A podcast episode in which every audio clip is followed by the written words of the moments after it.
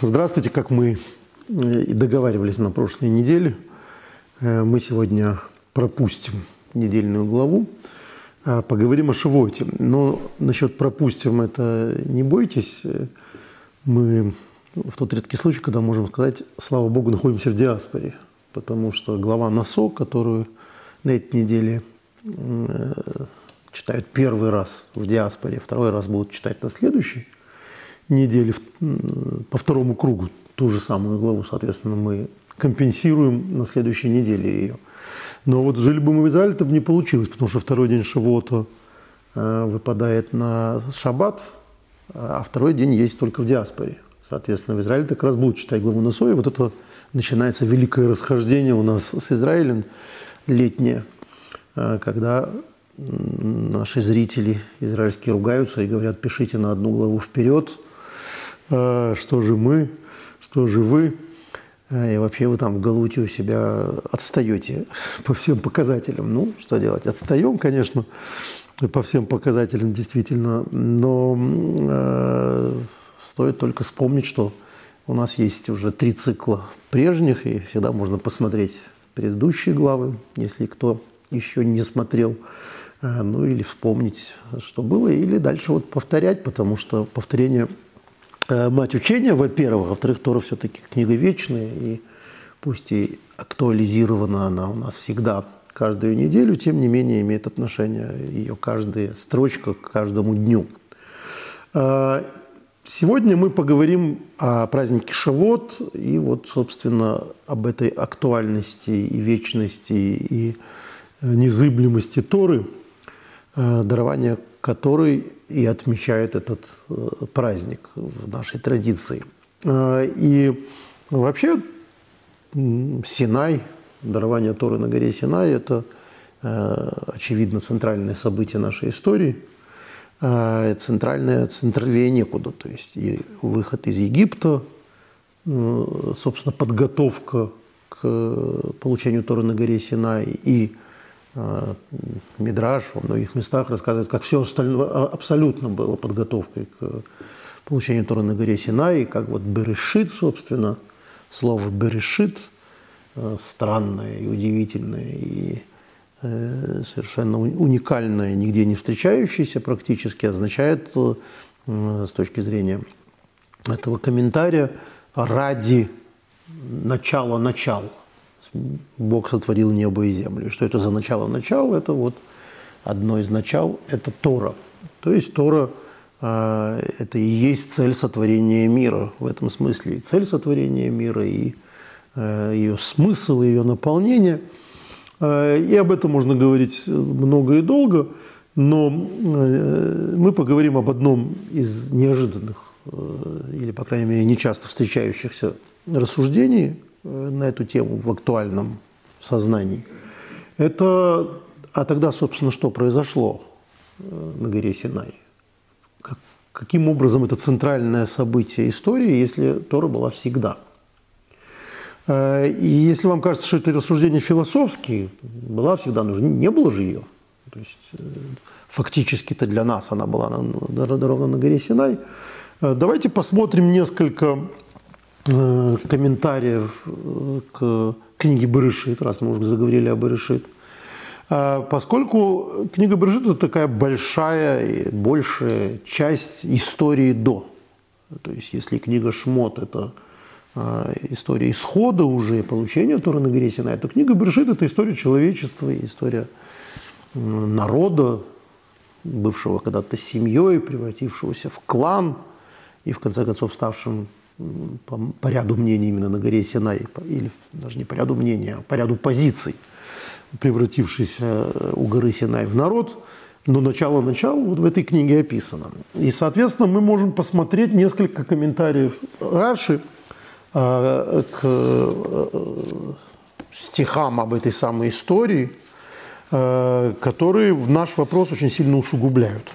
Э, и тут надо сказать, что э, Раши Раби Шлома Ицхаки, это, конечно, при всем его постоянном повторении, что он пришел комментировать только простой смысл Торы, Э, конечно, это трудно назвать уж таким совсем элементарным смыслом Торы, потому что так или иначе он вооружен еврейской традицией, то есть вооружен устной Торой и э, всегда цитирует Мидраш и Талмуд.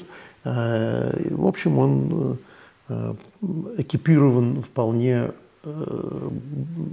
полным набором вспомогательных средств. Так что уже все не так просто.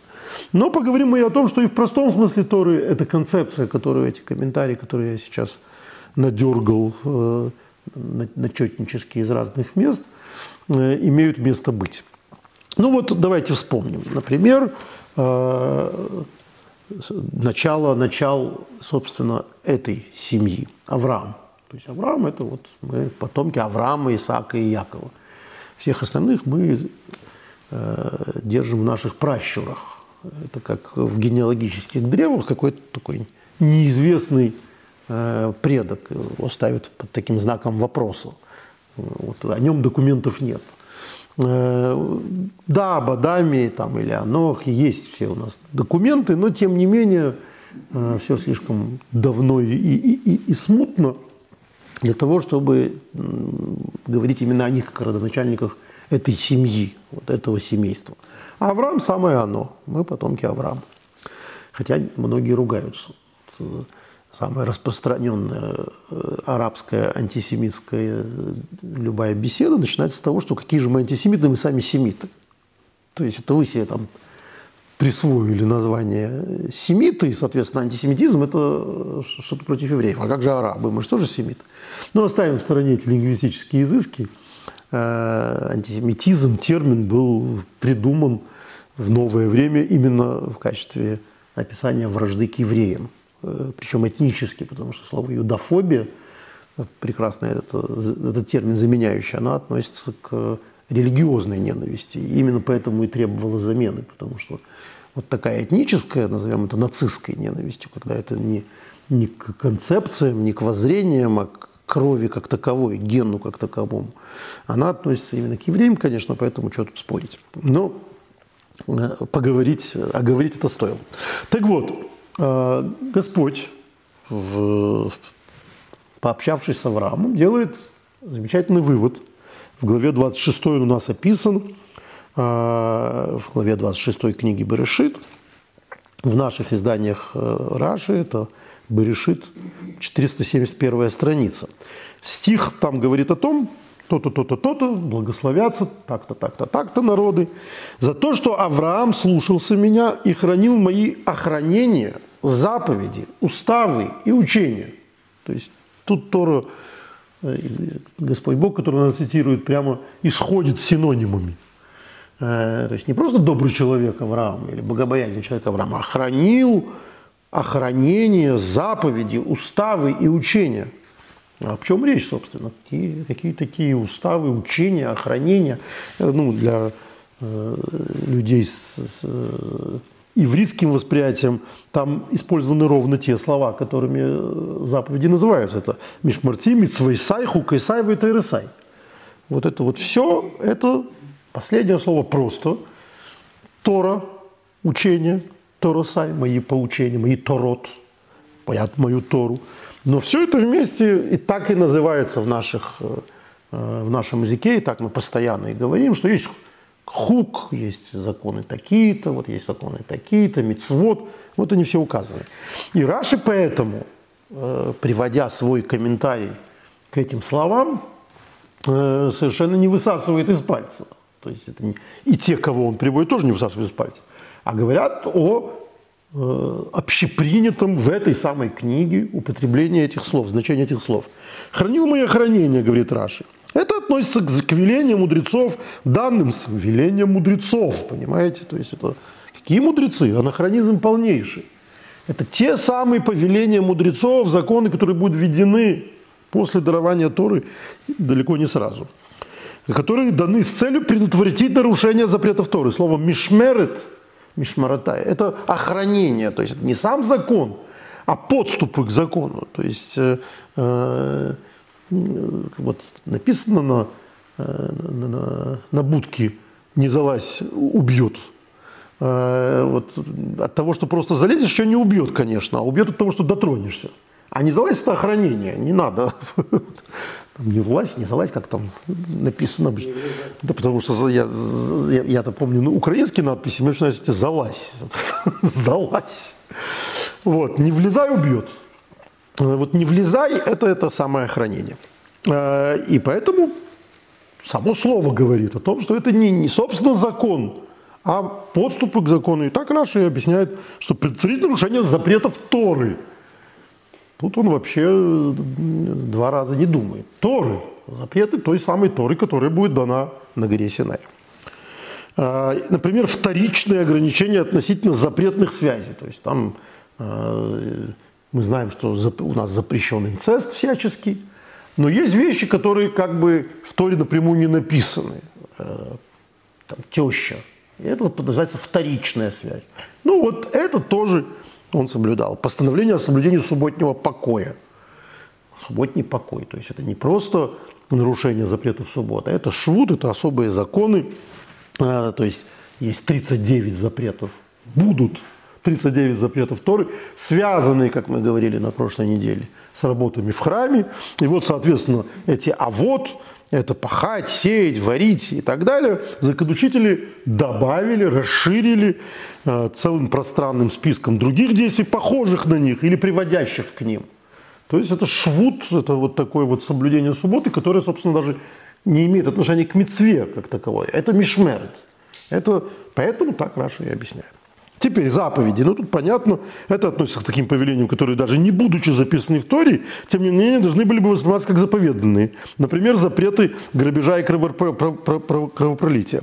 То есть общечеловеческие законы понятные. Это то, что мы обычно объясняем, что они как говорит этот Талмуд, от кошки бы мы научились вот этому. То есть, ну, то, что не надо убивать, как бы люди и без Торы пришли бы к этому выводу. Тора это дает, это становится законом Торы, но тем не менее это понятная заповедь для просто существования человечества.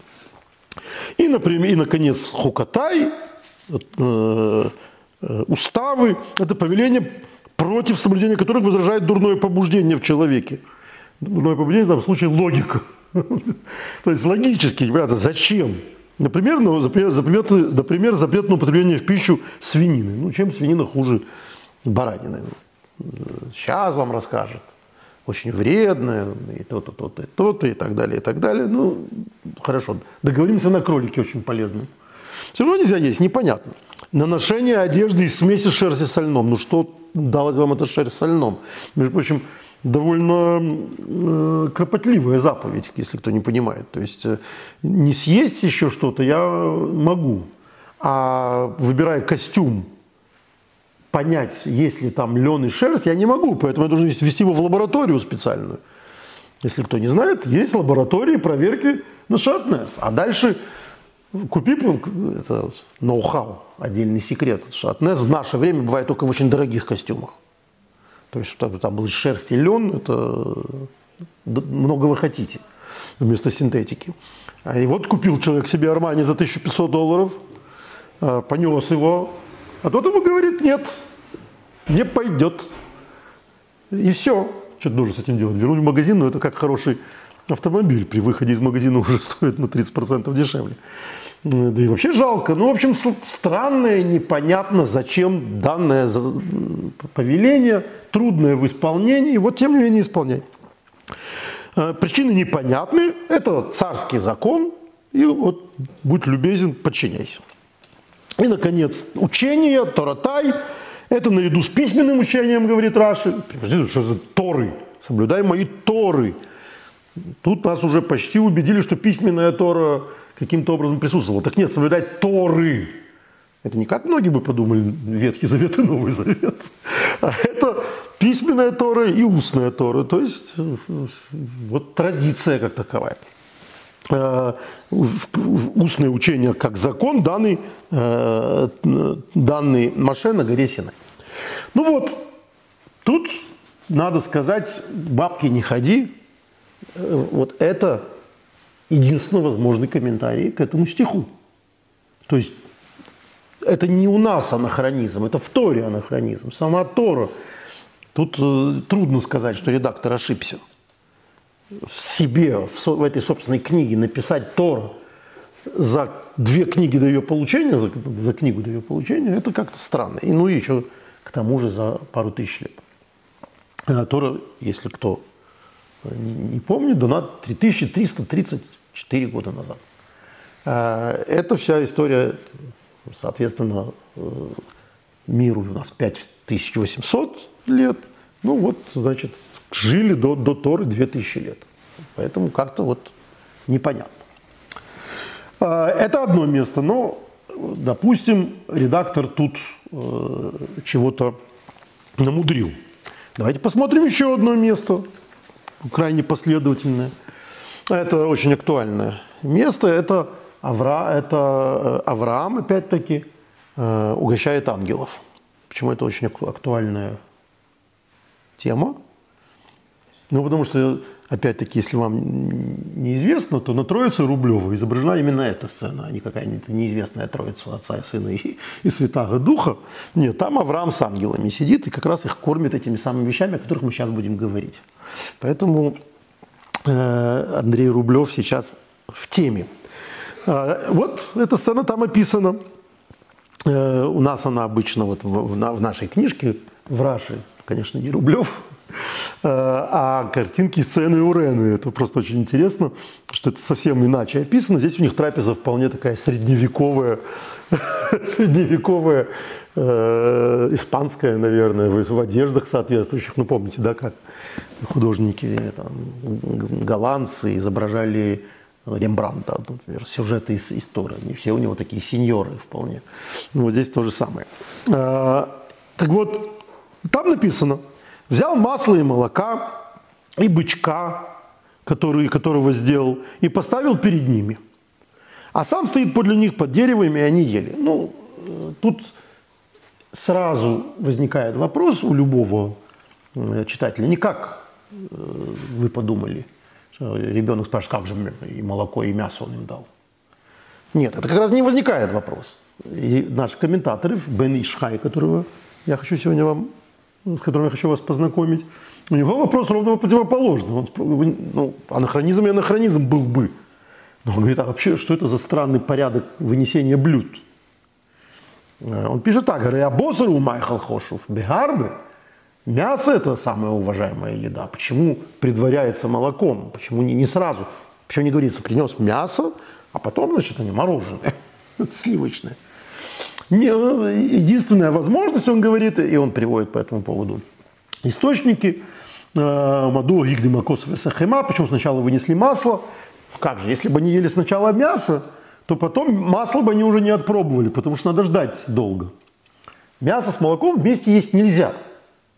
Э, соответственно, э, так как мясо и, кстати, по этой же причине твердый сыр – долго переваривается, да еще и остается в зубах, и надо э, хорошенько помыться потом, почистить зубы, чтобы остатков мяса не осталось, а, то, соответственно, после мяса надо ждать гораздо дольше, чем после молока э, перед мясом. Что значит дольше? В такой строгой ашкенадской традиции 6 часов, в самой легкой немецкой традиции 3 часа, но это период. А после молока чтобы перейти к мясу. В некоторых традициях вообще не надо ждать. Просто э, помыть рот и дальше ешь себе мясо. Потому что молоко быстро усваивается. Твердый сыр нет. Поэтому твердый сыр – это исключение из правил. Поэтому вот такой порядок, говорит Бенишхай. Э, а дальше написано, э, он интересно говорит, э, это чтобы, значит, можно было потом помыть руки, помыть руки, помыть, очистить, почистить рот и есть мясо. А дальше Тора говорит странную еще дополнительную вещь. И он стоит, э, а сам стоит подле них под деревом. Ну вот, добродушный хозяин принес еду и дальше стоит и смотрит за ними. Что же это такое? Вы пробовали есть, когда официант над вами стоит? И то неприятно. А тут, значит, хозяин дома стоит, что он смотрит там. У Бенешхая своя по этому поводу э, свое восстановление этой исторической реальности. Э, он говорит так, что он, во-первых, следит, чтобы они не перепутали мясо с молоком, то есть он им подсовывает, э, и добавляется по этому поводу комментарий, не у него самого, у комментаторов, ведет с ними беседу, отвлекает их. То есть говорит, вот гости дорогие, давайте обсудим положение, там, пандемию, не знаю что. Э, и таким образом, чтобы они не успели поесть, хоть немножко подождали. Вот он дал мясо, будет молоко. Но тут, в отличие от предыдущего комментария, немножко, немножко есть какая-то притянутость. То есть, да, действительно некая инверсия в том, что сначала вынесли масло, а потом мясо есть, но от этой инверсии до прямого смысла, что вот он для того, чтобы ждать, нужна некоторая фантазия. Нужно какой-то вот догадка, да, это вполне возможный литературоведческий ход восстановления э, мысли творца, да, мысли автора сюжета. Э, но тут э, всегда я говорю своим авторам во время презентации, когда кто-то уже почитал роман и начинает о нем рассуждать, я вижу, как у них вытягиваются лица, я говорю, а вас никто не спрашивает. Вы вот, когда поставили точку, ваша роль закончена. Дальше читатель за вас будет додумывать. И вообще любое произведение. Поэтому писатель, который говорит, я ничего этого не имел в виду, да кто тебя спрашивает, ты имел в виду? В том-то и смысл культуры как таковой, что она будет дальше нагружать смыслами. Э, и эти смыслы будут правильными, это прочтение будет правильным. Я недавно э, смотрел замечательную литературоведческую э, лекцию одну, и там чудесно обсуждалось, как ну, в «Бесах» есть сцена там, с курицей с рисом, да, когда человек, который собирается застрелиться по идеологическим соображениям, вот, то есть такой романтик, пришел циник революционный, который говорит, ну ты подпиши там, что ты совершил политическое убийство, раз ты уж все равно кончаешь собой. И дальше его низость Достоевским описывается удивительным штрихом. Он видит Э, а пистолет заряженный, револьвер, а на, на подоконнике стоит э, э, миска с курицей и рисом. И он спрашивает, что, нет, не будешь это есть? Человек сейчас застрелиться собирается. Ну, тогда я поем. И начинает есть. Его абсолютно не смущает, что вот он находится в комнате самоубийцы, который вот для себя это приготовил, но не успел поесть. Сейчас застрелится. Что добру пропадать? И он начинает это есть. И тот не может от него оторваться. Он смотрит на эту абсолютно невозможную картину двух мировоззрений, которые так объясняет этот литературовед, по-моему, очень интересно и замечательно. И прекрасно иллюстрирует это сцены из э, экранизации, из классической экранизации Дон Кихота, который, казалось бы, там такая же ровно сцена, сумасшедший Дон Кихот о чем там рассуждает, а Санчо Панса спокойно, значит, жрет курицу с рисом.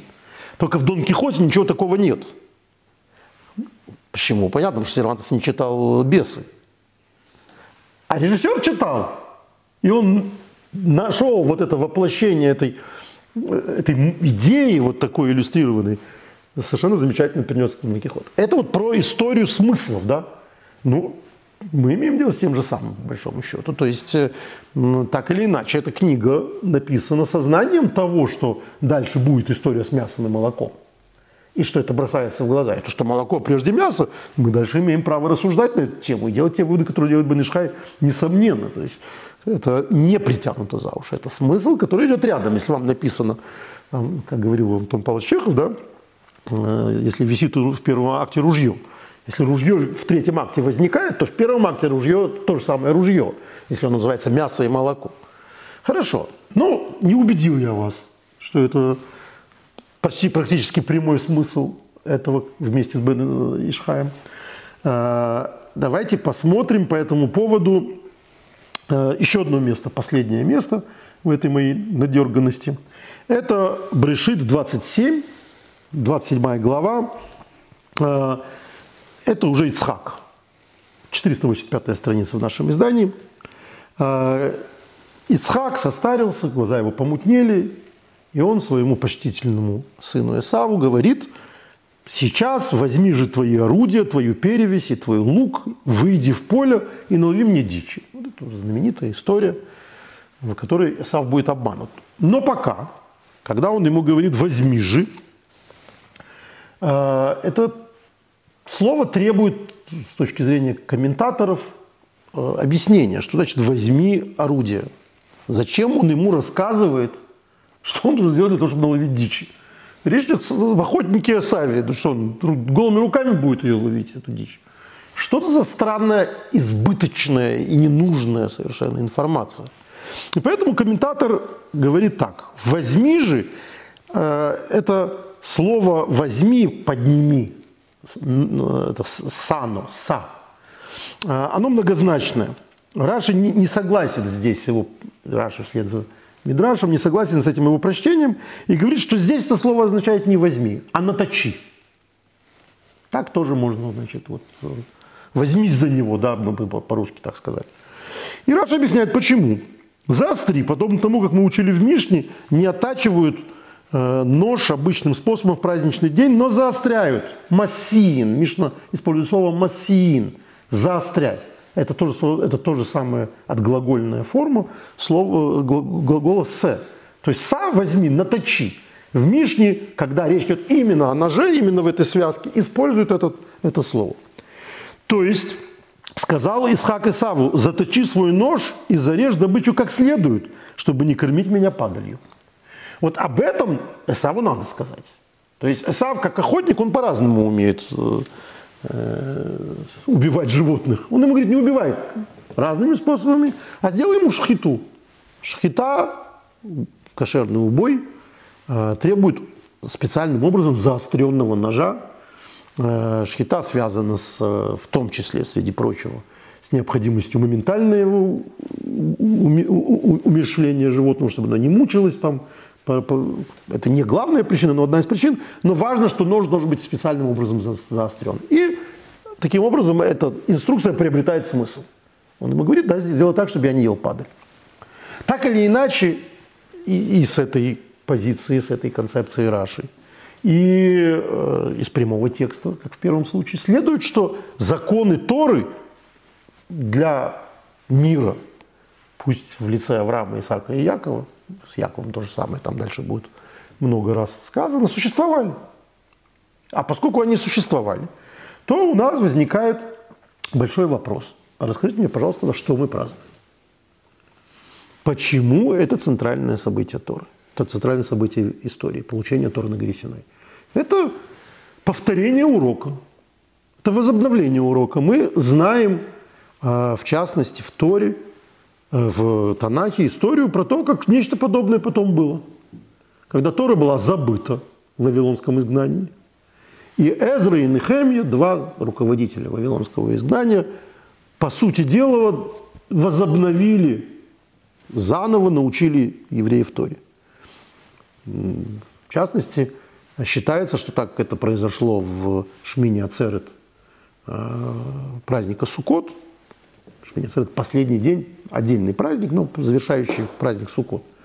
То, собственно, Симхат Тора, праздник дарования Торы, праздник веселья Торы, э, празднуется именно в честь этого, в честь возобновления Торы. Ну, тогда это должно было быть вот сейчас, если Тора была и во времена Авраама, Исаака и Якова. Для них э, существовало, значит, соответственно, это повторение. Повторение Торы – вот евреи, подзабывшие, они, подобно этим вавилонским изгнанникам, забыли Тору. Соответственно, Маше – это такой Эзра своего поколения. Второстепенный, то есть очень важный. Э, один еврейский историк поразил меня фразой, что настоящий родоначальник иудаизма не Моисея, а Эзра. Потому что Эзра ввел целый ряд норм, которые мы сегодня соблюдаем. Эзра вернул Тору еврейскому народу. Ну, такой Моше подобный. Э, и как не раз я уже говорил, такой бродячий сюжет. Э, возвращение учения. Вот евреи в изгнании, в ассимиляции позабыли Тору. В первом случае египетское изгнание, во втором случае вавилонское изгнание. И пришел глава народа, который эту Тору им вернул. Получается, что это Тора ровно так, равноценно. Ну, так да не так. Э, и э, для того, чтобы понять, а как не так, а что же это за, чем же этот праздник так важный, чем он отличается от всего, что было до этого, давайте почитаем еще одну, один источник. Это э, история про то, как вообще надо отмечать праздники. У нас есть целый ряд э, праздников, три праздника, которые называются Рогалим, праздники истории. Но есть более поздние праздники, Пурим и Ханука. А, и отличаются они в основном тем, что Регалим, праздники истории, требуют специального отдыха. Это специальное, значит, э, выделение, то, что мы называем на иврите шаббат. Слово суббота – это отдохновение. Вот у Йомтова, у праздника есть своя субботность, своя субботняя часть. Мы тоже не делаем никаких работ и так далее. Но это ладно. Есть дополнительный вопрос, как еще праздновать Йомтов. И вот э, в Псахим, то есть как раз в трактате, который занимается пасхальными всякими э, мероприятиями, э, в трактате Псахим 68б говорится так. Учили в Брайте. Говорит Раби Лезер, надлежит всякому в праздник избрать одно из двух. То есть праздник – это время, когда надо избрать один из двух типов отдыха. Ну, празднование, назовем так. Праздность – это от этого же слова. Да? То есть субботу-то в русский язык непонятно, что означает слово «суббота», а на иврите понятно. А вот с праздником все наоборот. На иврите Йом Тов – хороший день, а в русском – праздник.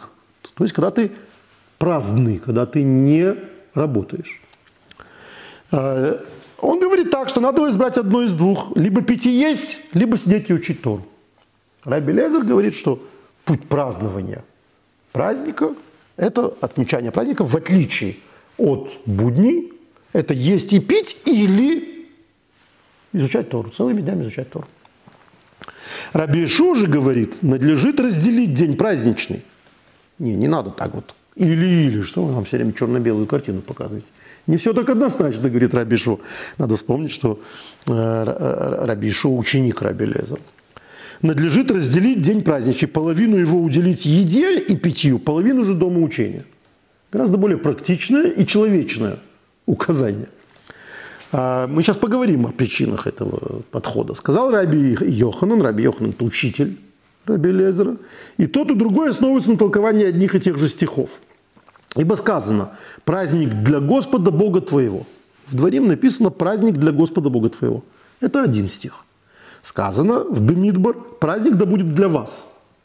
Как говорила моя бабушка, Одераина Дорогер. Либо туда, либо сюда. Праздник для Бога или для вас?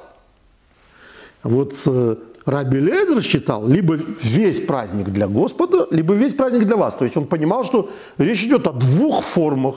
Для Бога и Богу и людям – нет, не и Богу, и людям. Либо Богу, либо людям. А Раби Иешуа считал, что надлежит разделить и Богу, и людям. Половину для Господа, половину для, для вас.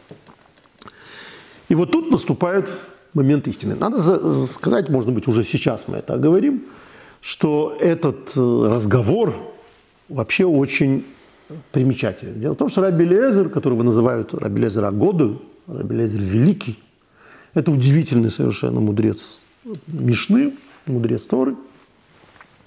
О нем рассказывается, его звали Рабелезер бен Гуркинус. Он был левитом, указано, что он потомок Моисея был. Это к разговору о том, что мы не знаем, что с потомками Моисея. Но даже если у него был такой один потомок, как Раби Лезер, все хорошо с его потомками. А, он был сыном очень богатого э, землевладельца – ну и как и тогда, как, как и сейчас, и тогда деньги э, не порог, а, но очень часто э, деньги и интеллектуальное развитие вместе не шли. То есть зачем, вот э, я недавно читал статистику, и мы даже публиковали ее в журнале о том, что еврейские организации в США бьют тревогу. На протяжении 100 лет резко после пиков 30-е и 40-е годы снижается процентное количество евреев в университетах. И исследования, ну, там они, Лиги Плюща говорят, лучших университетах. И а, исследователи говорят, что причина очень простая. В Америку приезжали нищие мигранты из ну, Российской империи и так далее. И они выбивались из сил для того, чтобы дать образование своим детям. Образование – это был вход в нормальную жизнь. И поэтому во втором поколении еврейских иммигрантов дети получали повсеместно почти все еврейское образование. Если вы не знаете, еврейское образование, простите, университетское образование. Если вы не, не, не знаете, например, был и другой тип. Вот, например, тогда же, что меньше пугают еврейские организации, э, то, что этого больше нет, э, был период в американской истории, когда евреи были массово представлены в боксе. Когда, кто подумал, да, э, чемпионы в разных категориях были евреи. И это было связано ровно с тем же. Дети, нищие дети улиц имеют больше шансов выходить в мир спортом, как сегодня, сегодня афроамериканцы. Да? который один из главных путей. Либо музыка, либо спорт. Э, достижение вот, положения в обществе, денег и так далее. Ну, была, такая же развилка была. То есть либо образование сложное, дорогое, либо, значит, мордобой. И быстро и получали в этом большие, большие успехи. Но это про что все? А вот, значит, третье, четвертое поколение, уже три поколения обеспеченных людей и так далее. И у молодежи гораздо меньше стимулов для получения хорошего образования. А зачем? Все и так прекрасно. Потом хорошее образование это что значит? Это, тогда это э, выбиться из всего, чтобы получить стипендию. России родители не могли бы содержать детей в очень хороших университетах. А сейчас ну, родители занесут, заплатят, все. Это снижает. Не то, что это обязательно так. Я, кажется, рассказывал, что в любимый мой представитель семейства Ротшильд, вообще любимые мои представители семьи, семьи Ротшильд, это те, которые сменяли в молодости фамилию. Они не хотели, чтобы их ассоциировали исключительно с Ротшильдами. И одна из них поменяв, не поменяв, кажется, фамилию, не поменяв фамилию, стала Нобелевским лауреатом женщины, потому что она не хотела быть Ротшильдом, она хотела быть самой собой. И в результате была вынуждена, чтобы перейти через это клеймо вот, представительницы богатейшей семьи, стать просто представительницей величайшей науки. То есть одной из двух. Ну вот у Раби Лезера, судя по всему, у Раби Лезера была такая же проблема. Он был сыном очень богатых родителей.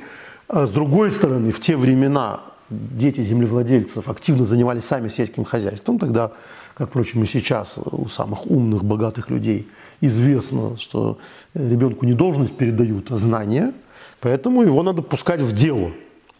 Вот, э, чтобы он сразу, это, это тоже отдельная теория, о том, что зачем ему нужны университеты, пусть, собственно, у меня в компании работает и всему учится с молодых ногтей, в 25-30 лет он будет специалистом, что имеет, надо сказать, Э, свой смысл.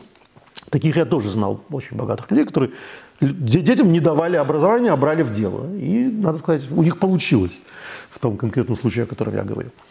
А, но Раби Лезер, тогда и Лезер просто таким образом значит, работал на земле постоянно. А, и, э, соответственно, до 22 лет, что по тем временам, да и по нашим временам, временам Э, уже солидный возраст для образования, был невеждой в еврейских знаниях, в еврейских студиях. Дальше его ученик Раби Акива по другим причинам был невеждой, по бедности. Э, и гораздо дольше. Но вот Элезер, он был, тогда Элезер был по, или, кстати, как его называют, Мидраш Лазар. Э, он был совершенно невежественный и страдал из-за этого.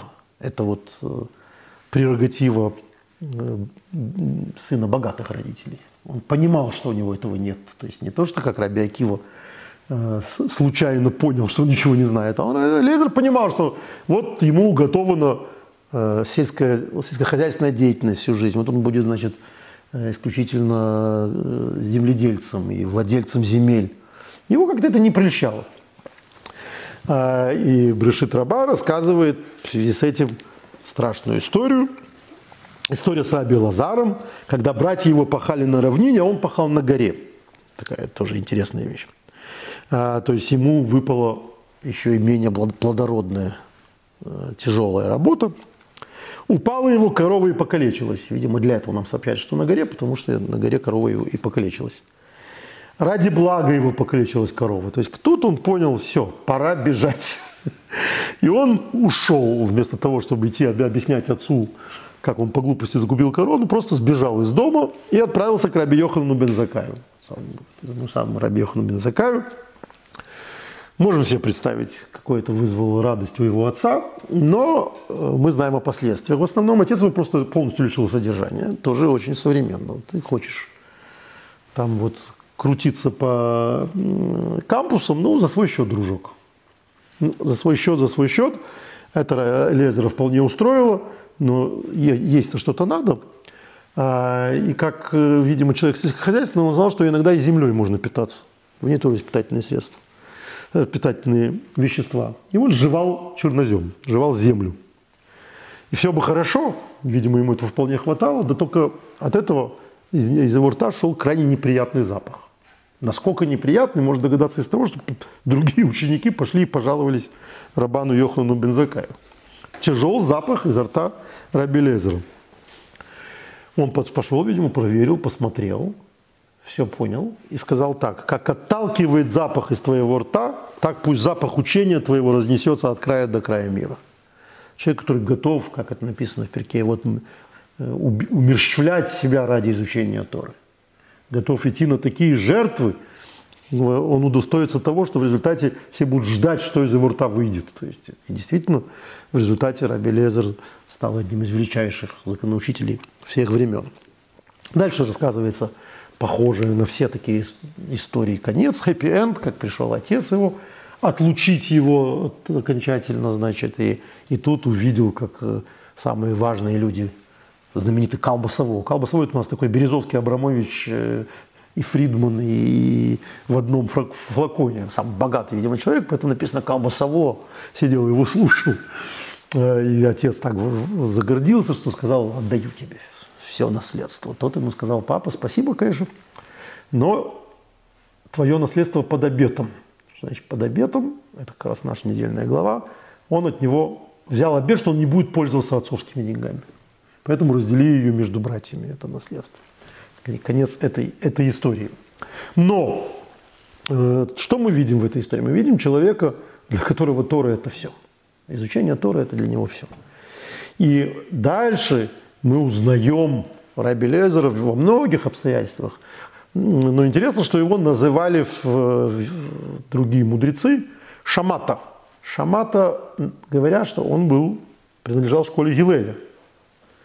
Э, а его назвали Шамата, что он хоть и Гилелевец, но в нем много шамаевского.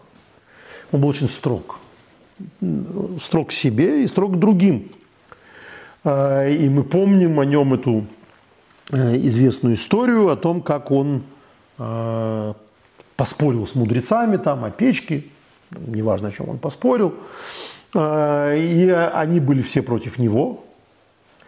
Но человек с такими навыками жизни плохо относится к, друг, к чужим авторитетам.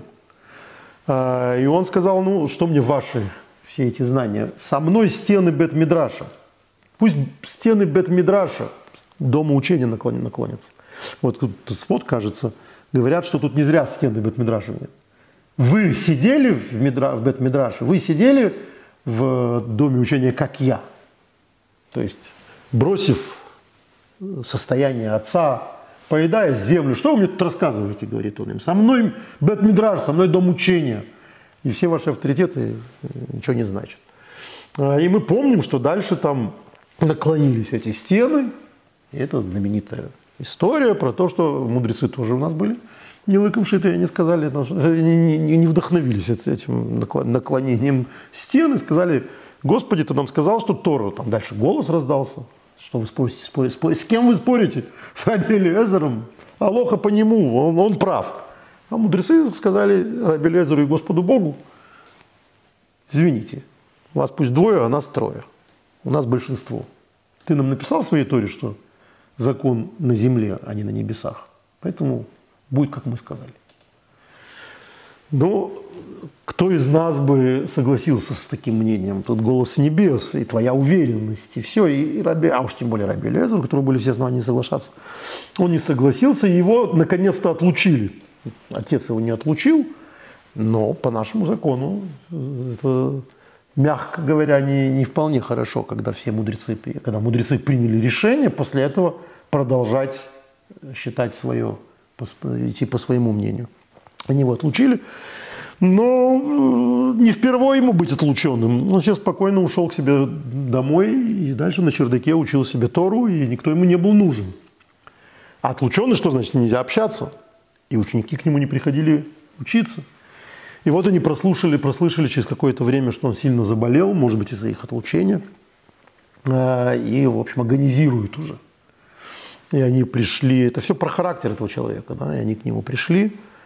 А, говорит он, сейчас вы пришли, да, имея в виду, что вы же не меня презрели, вы Тору презрели. Ты мог, Раби Акива, учиться все эти годы, а ты послушался отлучения, ты послушался каких-то там общественного мнения, ты Тору, который мог от меня получить, а он, о нем говорили, что он Синай, да, что он знает Тору на, на, на зубок, он знает все лохот. Он, э, среди прочего, был, вот, пожалуйста, человек, который был настолько самостоятельный в, в отношении с учениками, он был совершенно невероятно предан своему учителю. И все знали, что когда он что-то говорит, это точно как Раби Йохан говорил. Э, и это ты презрел. Ты мог от меня научиться всему. Вот я перед тобой, Раби Йохан практически. А ты вместо этого будешь ты за это страшно, умрешь страшной смертью. Сказал он последнее в своей жизни. И Раби Акива умер страшной смертью, как мы знаем. Э, ну, в общем, человек с тем еще характером, с той преданностью Торы. Поэтому, когда он говорит здесь, что либо пить, либо есть, либо учить Тору, это очень в его духе. То есть он сидел и учил целыми днями Тору. Вы хотите выбрать поесть, поесть и попить в праздник? Ну, пожалуйста, вам вот в ресторан. А мне либо, то есть не, невозможно объединить. Ребята, вы вот хотите соблюсти праздник Господень, выберите одно из двух. Понятно, что для человека с такой историей выбор однозначен. То есть завуалированно это надо только учиться, не надо тратить время на выпивку, на выпить, и выпить, выпить и закусить и забыть об этих глупостях. Нет, надо только учиться. Раби Ишуа в этом смысле гораздо более толерантный. Он говорит, нет, это тоже постоянный спор Талмуде между разными мудрецами. Мы помним про Раби Шимона Барьяхая, который э, сжигал все своим взглядом, выйдя из э, пещеры, что, и увидев, что вот он сидел, учил только Тору, ему там орлы приносили еду, у него были пророчества, он там книгу Зор надиктовал. А тут люди спокойно себе пашут и сеют, и как будто бы, в общем, и Тора не дарована на горе Синай. А, и, и когда он там все выжигал своим взглядом, то ему сказали, отправляйся еще на 7 лет в пещеру, раз ты такой, и выйдешь, когда успокоишься. А, и в Торе написано, и в Талмуде написано, что многие пробовали жить как Раби Шимон Бариха, и у них не получилось. А вот э, такая идея, как у Раби Ишуа, что надо и, и учиться, и работать, и получать э, от жизни, э, использовать жизнь, собственно, жить – это у многих получилось. У многих получилось остаться преданным Торе и, богобоязненными людьми вот с таким взвешенным, сбалансированным образом жизни. Это вот такая история. И вот в этом всем дискурсе вдруг, как, когда мы уже поняли, что перед нами твердокаменный э, Раби Лезер, который предан Торе и только Торе – который не понимает, как можно жрать и, и пить в момент вот, э, Божьего праздника. Праздник же Богу. Сказал Раби Леазар, это вам конец этого, этой мишны. Относительно же праздника Шивот все признают, что должно быть также и для нас. От чего? То есть что значит и для нас? Что в праздник Шивот обязательно есть и пить. Говорит Раби Леазар. Тут, казалось бы, все должно быть наоборот.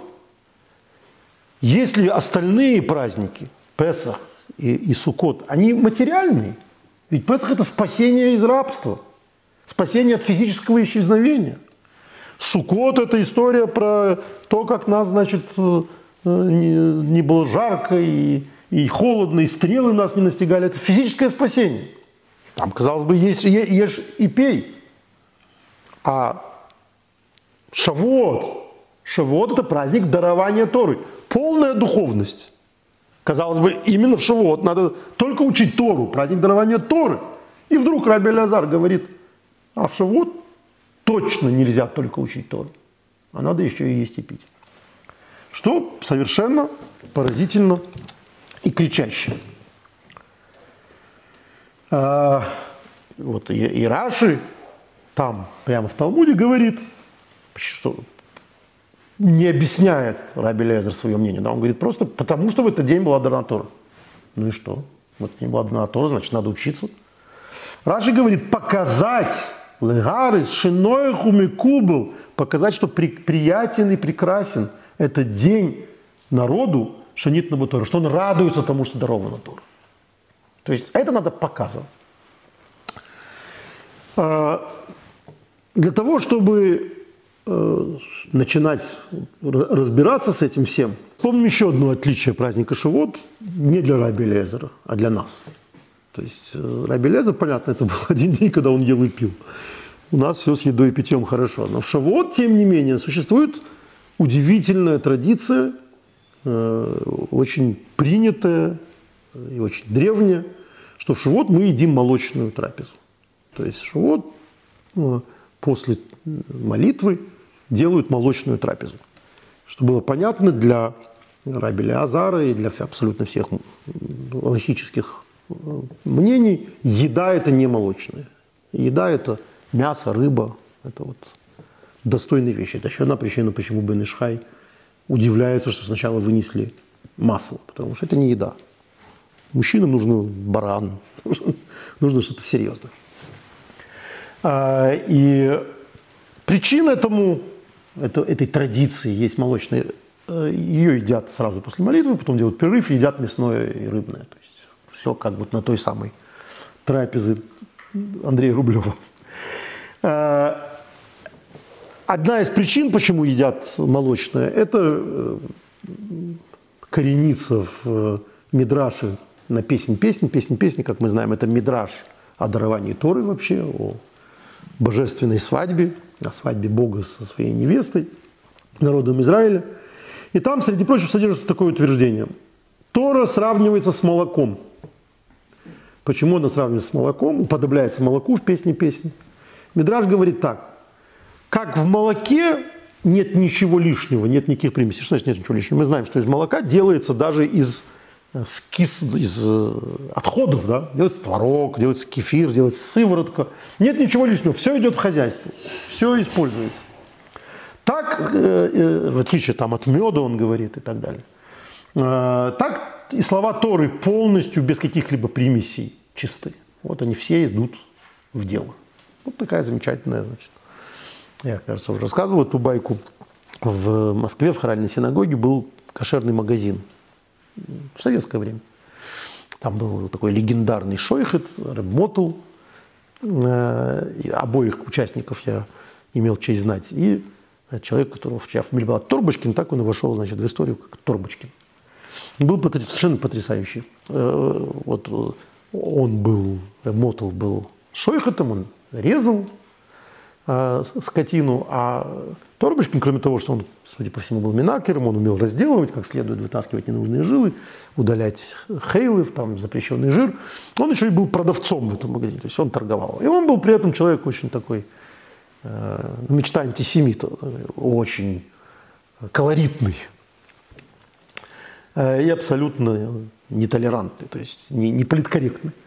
И вот рассказывали, была такая шутка, что к нему приходила какая-то женщина, и когда он давал ей, значит, мясо, она спрашивала, ну тут же одни кости.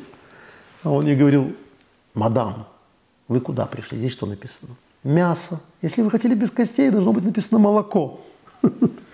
Вот это вот про это. Молоко, в нем нет костей в молоке. Молоко, оно абсолютно цельно необходимо. А, есть очень любопытный в связи с этим э, другая, другая причина. Это то, что пишет Мишна Брура. Мишна Брура – это аллахический труд Хафецхайма, э, знаменитый труд. Э, он говорит так, что когда стояли Беэйсше Омду Алгар Синой, вот они были у горы Синай и получили Тору, и спустились с горы к себе домой. Вот они там получили законы. А дома что? Дома ничего нет, кроме молочного. Почему нет ничего, кроме молочного? Почему не могут ничего есть, кроме молочного? Что теперь получили законы.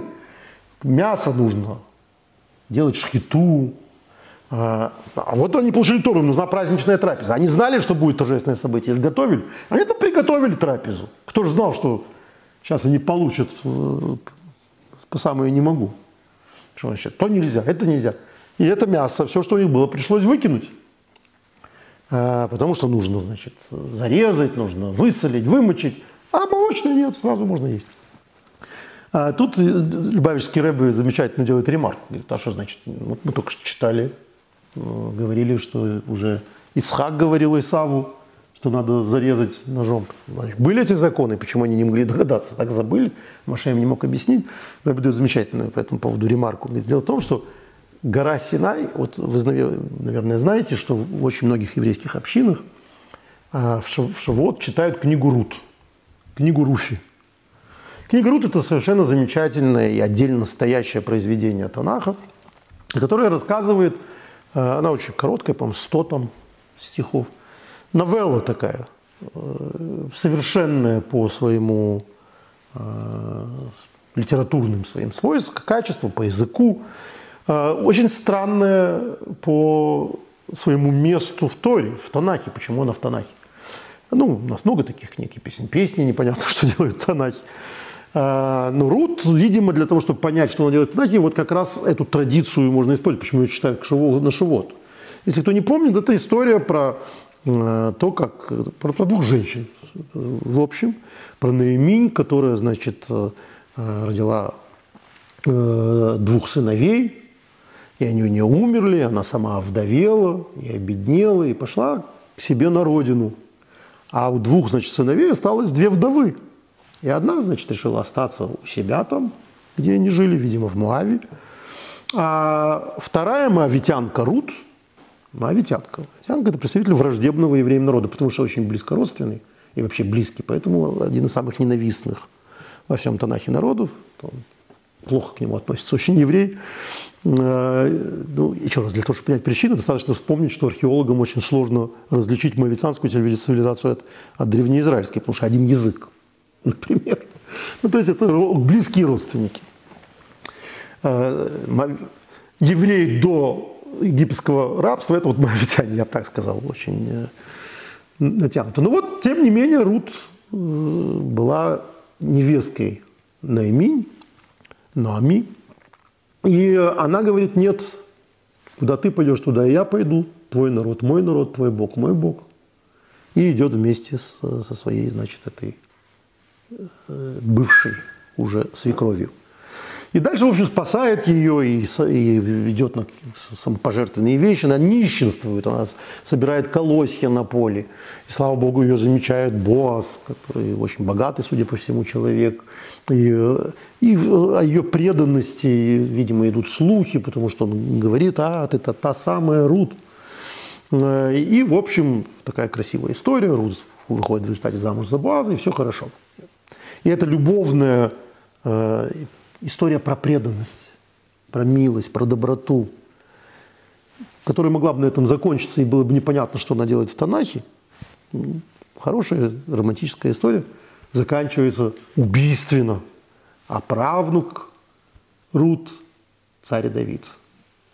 Это дало мудрецам, э, мудрецам э, причину считать, что эту книгу написал пророк Шмуэль, потому что он таким образом рассказал евреям родословную царя Давида. Это история про родословную царя Давида. Хотя любой другой народ такую родословную бы скрывал. Он потомок моавитян получается. Что ж тут хорошего? Вот э, это, видимо, причина, ну, не видимо, а очевидно причина того, что эту книгу читают на Шавуот. Потому что Шавуот – это время гиюра еврейского народа. Это время, когда народ стал евреями, народом Израиля не просто генетически, а приняв веру, как Рут. И дальше все то, что было до этого, и все ее предки, не имеет никакого значения. А с нее начинается история. Эта история не кого-нибудь, не какой-нибудь героини любовного романа, а история женщины, без которой не было бы царя Давида, а значит, не было бы Мессии. Мессия будет потомок царя Давида. То есть это история про то, как человек, женщина – создала нас, создала нам историю. И вот в этом смысле стоявшие у горы Синай, они как вот это женщина без корней, неважно кто она. Все отрезается, никаких Ицхак и Яков. Там же дальше был плен, и было э, отступ, отступничество массовое и так далее. Все это не отменяется. Теперь вы новый народ. Ах, новый народ, говорит Рэбе. Ну, тогда проблемка с шхитой, которая была раньше. Это мясо, которое у них было, было зарезано как следует, но оно было зарезано не иудеем. И это мясо не кошерное. Поэтому все приходит. Теперь придется всю историю начинать заново. Поэтому они не могут есть пока мясо и едят молочное. Так что вот э, как еврейская традиция поедания молочного через э, диалог Хофицхайма с Любавичским Рэбе дает нам представление о том, какое это имеет отношение к Шавоту. Но я бы закончил наш по этому поводу разговор другим объяснением, который дает опять-таки тот же самый Любавичский Рэбе – а, в 23-м томе, 28 страница его Ликутей Сихот.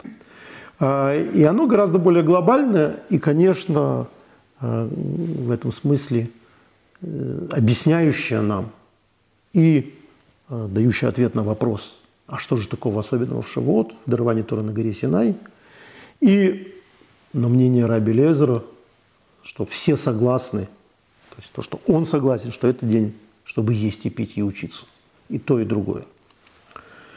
Э, дело в том, что именно в этом, в есть и пить, и выражается та разница, которая существует между Торой, как она была до Синая, и Торой, какая она была после Синая.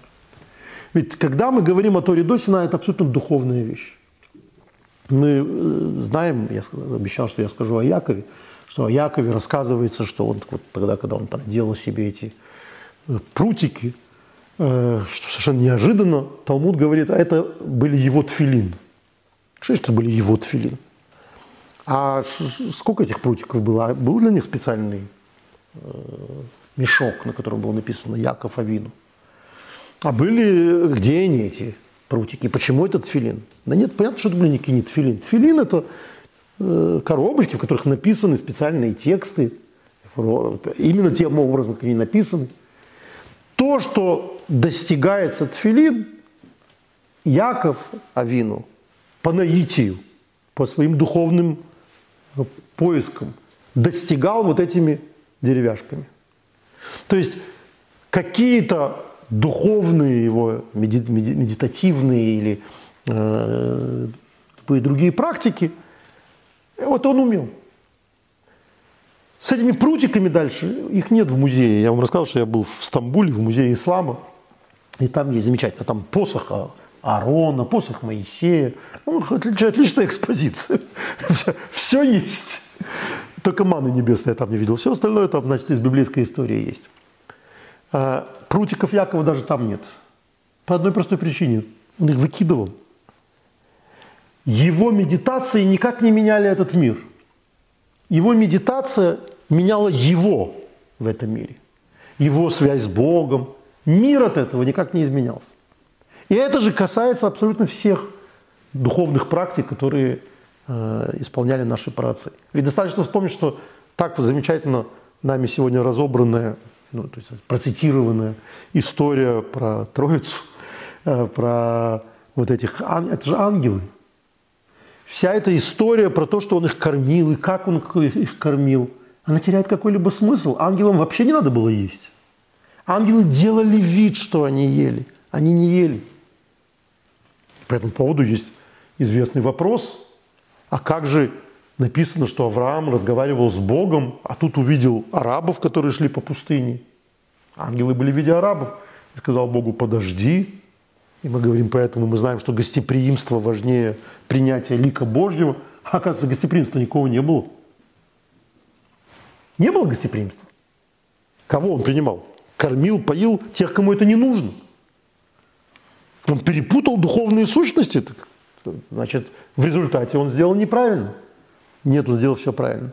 Потому что в его время и не надо было, чтобы духовная практика, гостеприимство как духовная ценность, как доброта, как милость, имела какое-то физическое воплощение в этом мире. Поэтому ангелы отлично, пусть пускай будет ангел. Неважно, кто это. Приходит Тора, и вот тут замечательно вспомнить, я не помню, где это написано, к сожалению, но помню этот комментарий, что слово «рут» имя Рут, оно говорящее. Дело в том, что имя Рут – это его гематрия, его числовое значение, это 606. 606 – это ровно количество заповедей Торы без постановления мудрецов. Заповедь Торы 613, 606 минус 7, без, извините, не без постановления мудрецов, без семи заповедей Ноя. И, соответственно, Рут, она воплощает из себя вот такое, она уже принимала Тору, у нее было это принятие Торы в ней, поэтому это закодированное отношение к празднику Шавуот. И вот тут собака зарыта. В Шавуот ты не можешь заниматься только духовными практиками, извините. К Шавуоту имеет, и главный смысл Шавуота – это то, что Тора привнесена в физическую реальность. В этом ее кардинальное отличие, в этом Синайское откровение центра истории.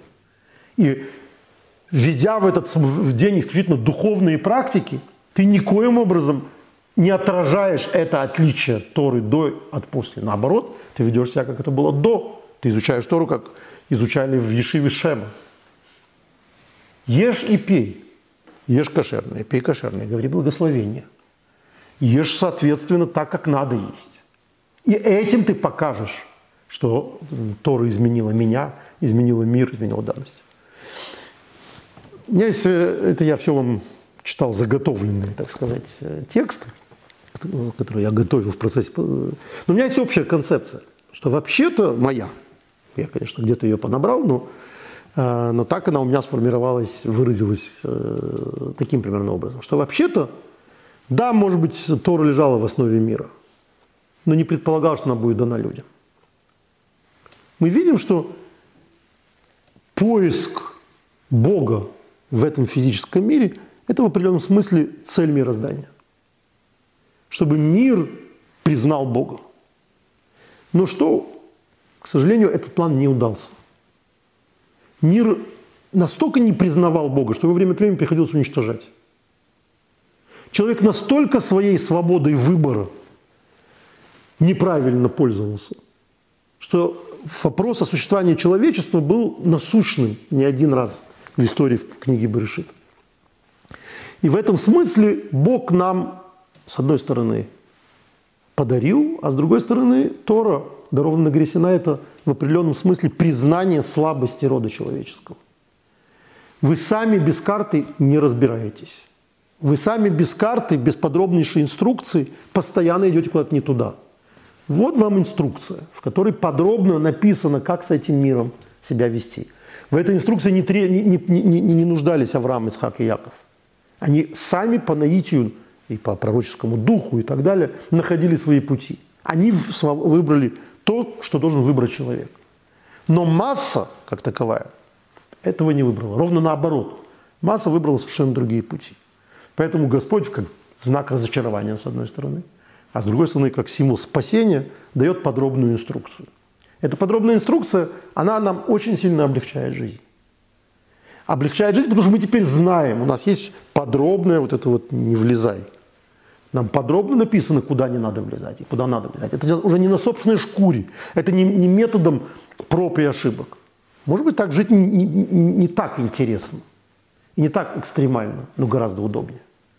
И мы благодарны Богу за то, что Он нас наконец-то пожалел. Потому что все эти тысячелетия, которые предшествовали дарованию Торы, этого не было.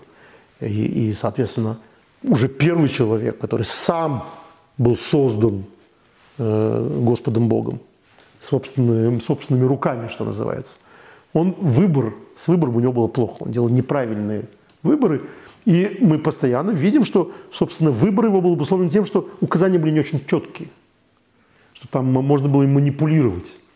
Тора в этом смысле, она дала ответ на эти все вопросы. Поэтому Шавот – это праздник, когда мы говорим, мы теперь умеем пользоваться миром.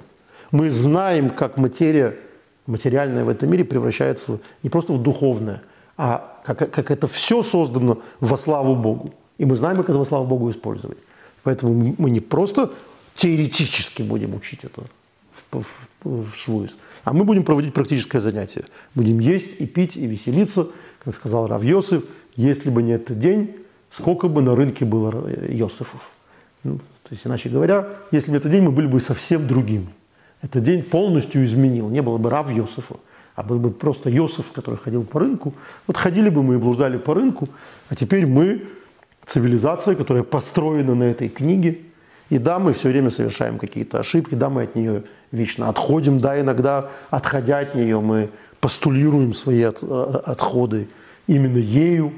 Э, и, не то, что это лишило нас всех возможных проблем, но тем не менее у нас есть подробная инструкция, по которой мы можем жить. Поэтому мы этому рады, веселимся, едим и пьем. Э, всех вас поздравляю я с праздником Шавуот. Хорошего и радостного принятия Торы, потому что это происходит не просто э, каждый Шавуот, а каждый день. Но Шавуот – квинтэссенция этого принятия Торы.